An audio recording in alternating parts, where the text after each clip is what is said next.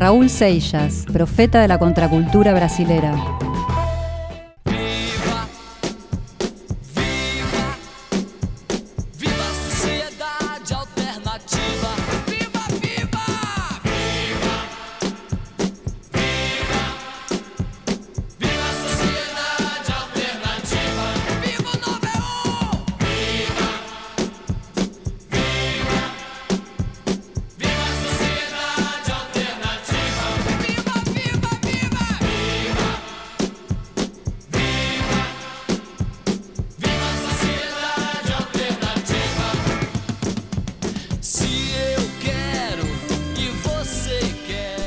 Bueno, este es nuestro comienzo de hoy en otra historia para Raúl Seixas, un extraordinario cantante, compositor, productor, brasilero, legendario, originario de Bahía. Eh, necesitaríamos al menos un programa completo para, desarrollar este, a Raúl Seixas, pero digamos que fue el máximo cantante de la contracultura brasilera, la cultura rock en Brasil en los 70 fue fuertísima, aun cuando estaba, o quizá por eso mismo, tal vez, aun cuando estaban este, bajo una dictadura muy fuerte, pero, pero bueno, un, una especie de anarquista hippie total que soñó justamente con una sociedad alternativa como eh, dice este tema que es uno de sus temas este, emblema. Eh, Raúl Seixas, rocker, eh, cantante, compositor muy extremo también. falleció muy tempranamente, a los 44 años. siempre tuvo mm, grandes problemas con alcohol, drogas y tenía este pancreatitis y diabetes, ambas cosas consecuencia un poco de, todos los excesos a que sometía su propio cuerpo, pero mm, es increíble porque en, falleció en el 89 y mm, debutó en el primer disco de él creo que es del 72, no recuerdo si 72 o 73. Em, sí, 73. Entre el 73 y el 89, que fue su último disco de estudio oficial, hizo 15 discos de estudio. Em, una cosa de loco. 15 discos de estudio más unos cuantos discos en vivo, más colaboraciones, producciones y después, por supuesto, toda la cantidad de discos póstumos que salieron con rarezas, versiones alternativas, actuaciones en vivo, etcétera, etcétera. También hay homenajes, hay discos tributo, hay un tema que le dedicó Caetano Veloso, que fue amigo de él. Eh, hay un disco íntegro que le dedicó Serra Malio haciendo este, los temas de, de Raúl Seixas. Eh, hay películas dedicadas a él. Eh, un cantante muy, muy talentoso que aparte este, luchaba contra también contra la, como la versión más careta de la música brasilera, aparte de la sociedad brasilera, él se enfrentaba este, con toda la. estaba como medio mm, enfrentado con toda la extremada sofisticación armónica de los exponentes más refinados, por así decirlo, de la bossa nova. Mm, básicamente mm, tiene tres periodos, para simplificar muchísimo. El primer periodo, eh, primera parte de los 70 en la grabadora Philips, que fue el más exitoso, donde hizo una buena cantidad de discos clásicos, Después del 77 en adelante entra en otra grabadora de las grandes, en Wea, donde también hizo unos cuantos discos este, espectaculares. Y después, este, ya en los 80, pasó por varias grabadores, grabadoras independientes, una de ellas Copacabana. Eh, también a estos periodos corresponden sus distintos parceiros, como se dicen Brasil a los compañeros de composición, porque hay duplas, algo muy específico de la música brasileña que no se repite acá lamentablemente, que casi todos los compositores brasileños componen con algún parceiro que escribe las letras, como por ejemplo Milton Nascimento, Fernando Brandt.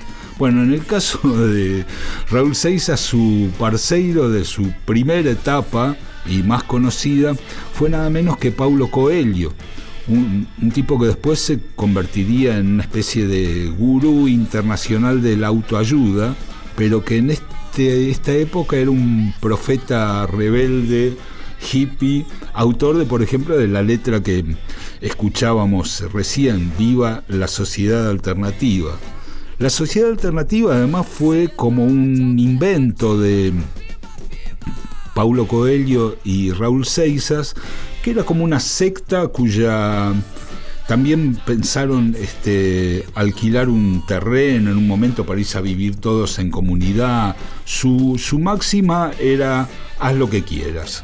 O sea, una cosa completamente anarquista que les valió que los milicos no entendían esa sofisticación de, ellos y pensaron que lo de sociedad alternativa, que eran unos guerrilleros que amenazaban con derrumbar la sociedad, los metieron en cana, tanto a Raúl Seixas como a Paulo Coelho, los torturaron y eso determinó que en un determinado momento se tuviera que ir del país, los dos. Raúl Seixas justo ahí la pegó con, con un álbum Gita o Gita, que fue nada, un clásico de clásicos del 74 y ahí le dejaron volver entonces porque, porque era un artista este, popularísimo. Antes de eso había hecho unas locuras, en, su primer disco fue Raulcito y los Panteras, en el 68 fue una de las primeras bandas de rock de Bahía en llegar al disco, tenían como una versión en portugués de Lucy the Sky with Diamonds de los Beatles y el segundo también fue otro proyecto colectivo que se llamaba Sociedad de Grau Orden Cavernista, que era una especie de ópera rock, glam, psicodélica, un delirio. Y después ya empezó este, su carrera solista. Vamos a escuchar eh, primero el tema Gita o Gita, uno de los clásicos de clásicos de Raúl Seixas del álbum homónimo, como les decía, del 74, una canción increíble.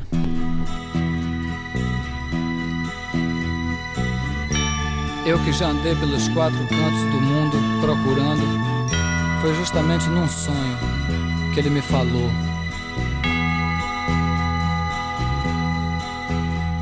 Às vezes você me pergunta por que que eu sou tão calado.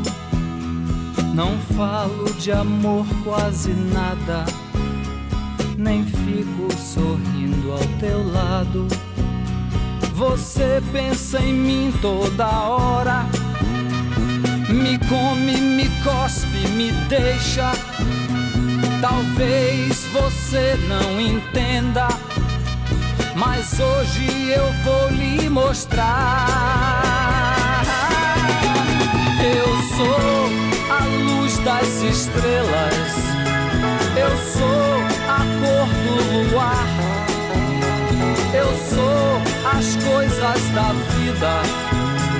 Eu sou o medo de amar.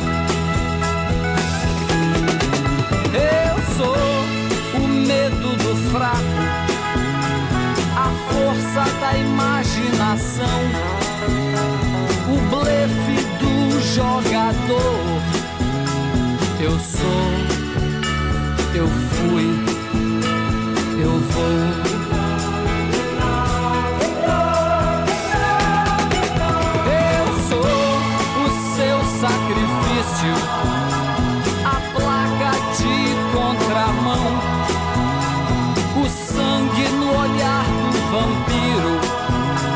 E as juras de maldição.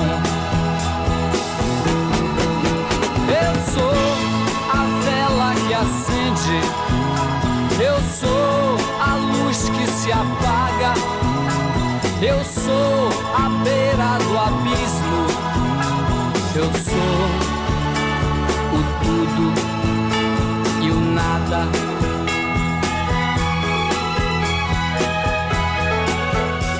Por que você me pergunta? Perguntas não vão me mostrar que eu sou feito da terra, do fogo, da água e do ar você me tem todo dia, mas não sabe se é bom ou ruim. Mas saiba que eu estou em você, mas você não está em mim. Das telhas eu sou o telhado, a pesca do pescador,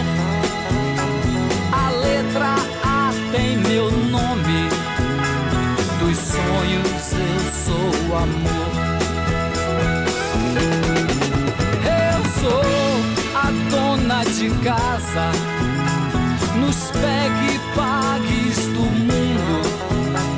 Eu sou a mão do carrasco, sou raso, largo, profundo.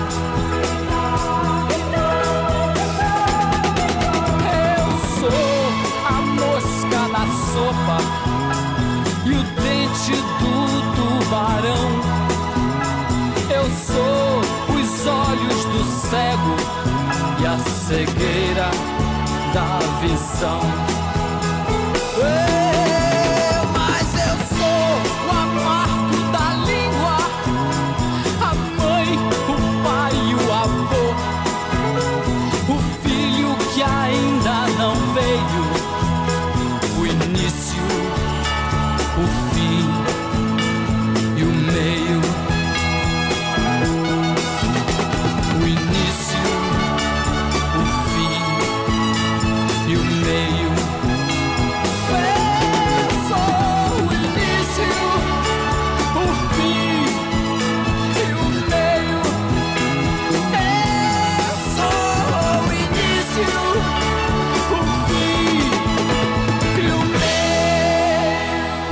Gita de Raúl Seixas, voy a ir rápido. Esto de no inicio, no fin, no medio, que terminado, es la frase con que termina esta canción, es la frase de una película muy linda que les recomiendo que la busquen, está en YouTube, un documental extraordinario sobre Raúl Seixas. Y ahí aparece Paulo Coelho en la actualidad, bueno, en el momento que se hizo esta película, que debe tener 10, 12 años, ya convertido en un profeta New Age en Suiza, aparece otra de las frases de esta canción es Yo soy la mosca en la sopa. Y antes de esta canción de Gita también tenía una canción que se llamaba La mosca en la sopa, era como una imagen recurrente de Raúl Seixas. Aparece Paulo Coelho en Suiza, impecablemente vestido de blanco, en una habitación toda blanca, él eh, íntegramente traje blanco, muebles blancos, y está hablando sobre, bueno, sobre su época con Raúl Seixas y qué sé yo. De repente, en el cuarto aparece una mosca negra. Y Paulo Coelho le dice así hasta, estamos en Suiza, este es un ambiente esterilizado no hay una mosca a 15 kilómetros de distancia, le dice. O sea, era, era Raúl que se, que se apareció allá.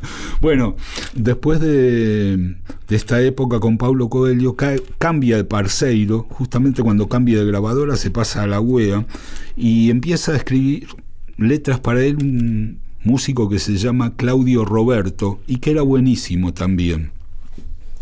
Y entonces, este, mm, ahí es cuando hace eh, en el álbum O Día en que a Terra paró, el día en que la Tierra se detuvo, otro de los temas característicos, este, en este caso con, con Claudio Roberto, que se llama Maluco Beleza y que como anécdota linda les comento que Cubero Díaz, un tipo que vivió muchos años en Brasil y que curtió mucho la contracultura brasilera, en su último disco tiene una versión en castellano hecha por él de este tema, Maluco Beleza de Raúl Seixas.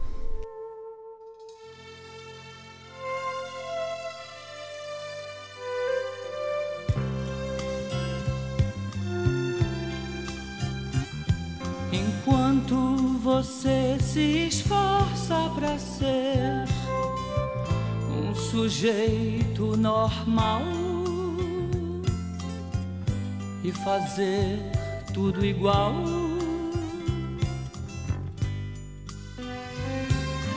Eu do meu lado aprendendo a ser louco, um maluco total. Na loucura real.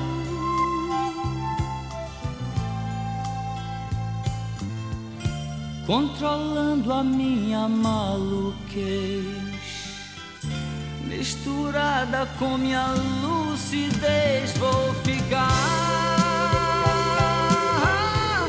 ficar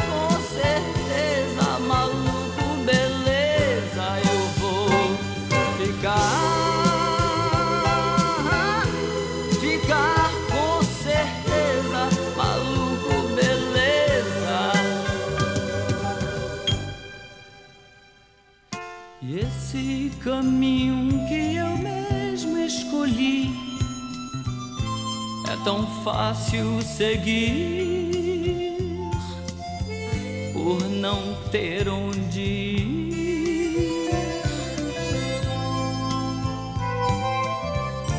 Controlando a minha maluquez, misturada com minha lucidez.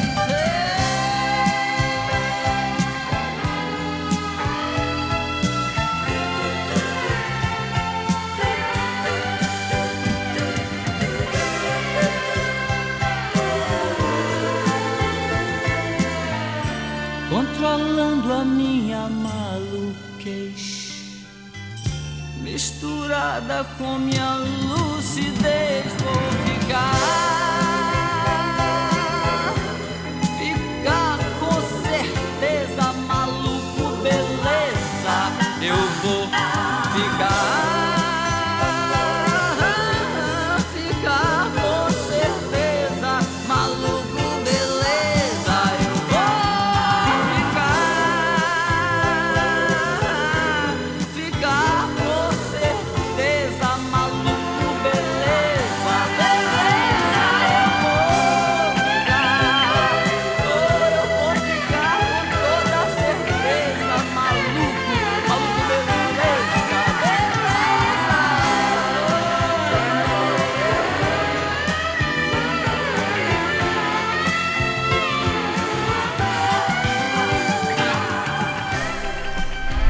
Se va Raúl Seixas, el profeta de la sociedad alternativa, de los sueños de la sociedad alternativa brasilera, con su tema Maluco Beleza.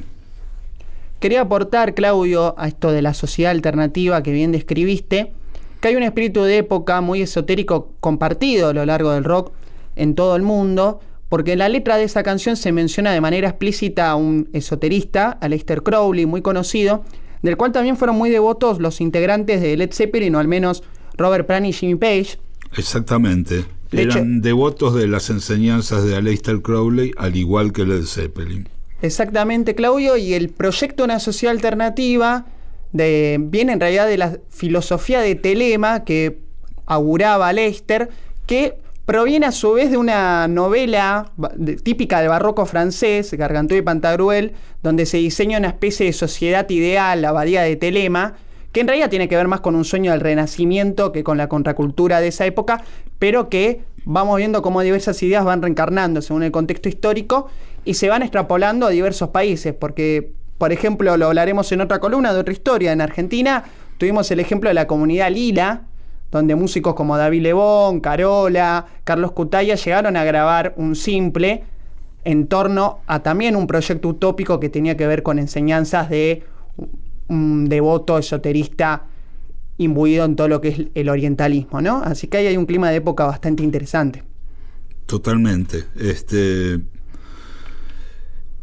influenció muchísimo a Lester Crowley tanto a Paisy Plant, como decías, como a buena parte de la contracultura, y en Brasil a Seixas y Paulo Coelho. Otra historia. Con Claudio Kleiman, Víctor Tapia, Valeria Pertón y Mauro Feola.